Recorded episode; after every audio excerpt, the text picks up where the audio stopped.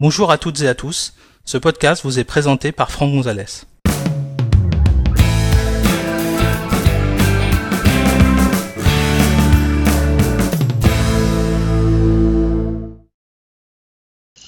Le but de cet épisode est de vous montrer comment l'on peut encore aujourd'hui récupérer des installeurs de macOS plus anciens que la version actuelle, à savoir macOS Mojave.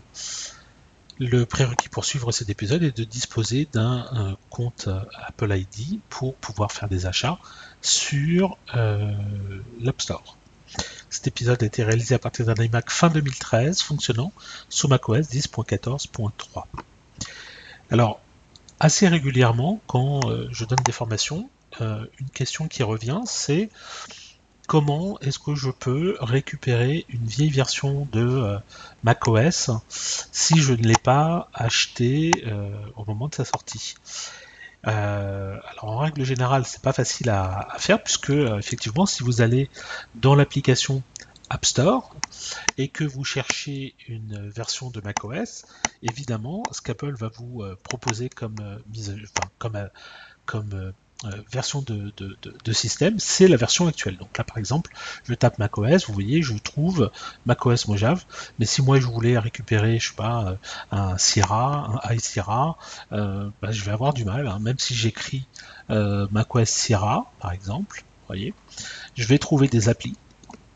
Et je vais trouver des choses qui sont en, en regard de ce que c'est que macOS Sierra. Mais par contre, je trouve pas l'installeur de macOS Sierra.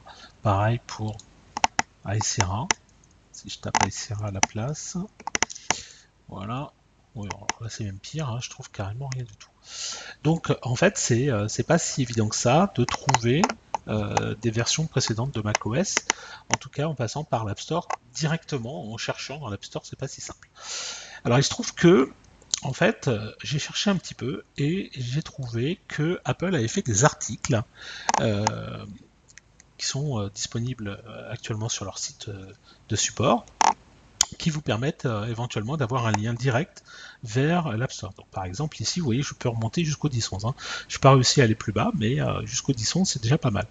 Donc, vous avez un article technique euh, 206 donc l'URL, c'est celle-ci. Hein, mais à la rigueur, vous faites un copier-coller de HT 206 886 dans Google et vous allez tomber exactement sur ça. Donc, on va copier le lien, on va aller dans Safari, on va coller le lien, et là vous voyez, vous arrivez sur un article qui s'appelle Procédure de mise à niveau vers OS 10 El Capitan, et si je descends, je vais trouver, un peu plus bas, voilà, si vous avez encore besoin d'OS 10 El Capitan, cliquez sur le lien suivant de l'App Store, obtenir El Capitan, pour télécharger cette version.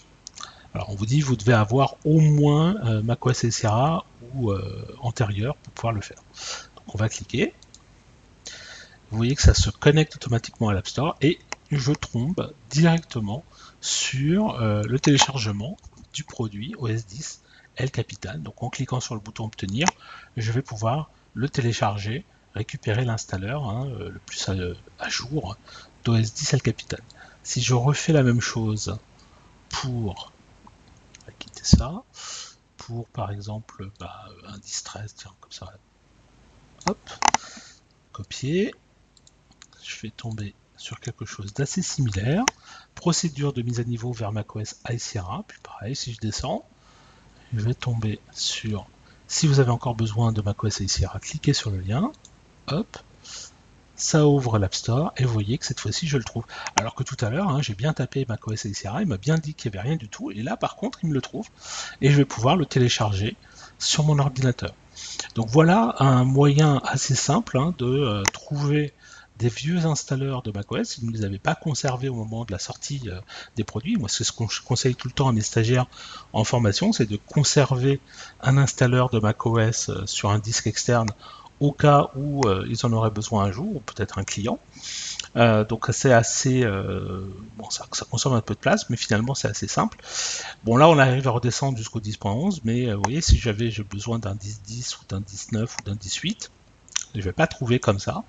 Euh, éventuellement sur le store euh, en ligne pour acheter euh, des produits, vous allez pouvoir trouver un 18 ou un 19, voire un 10.7, voire même en cherchant bien un 10.6. Mais pour les autres produits, voilà, ça va être, ça va être un peu plus compliqué. Donc gardez, gardez une copie.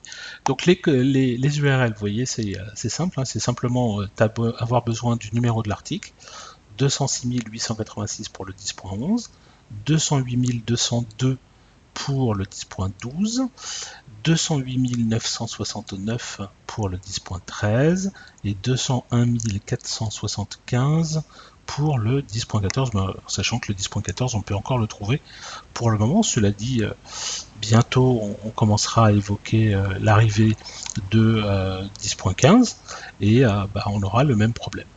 Donc voilà, en tout cas vous pouvez le trouver maintenant via ces liens. Merci d'avoir suivi cet épisode. Si vous souhaitez en connaître davantage sur l'utilisation de macOS ou d'iOS, merci de consulter les formations proposées par Agnosis, le centre de formation agréable, à l'adresse www.agnosis.com.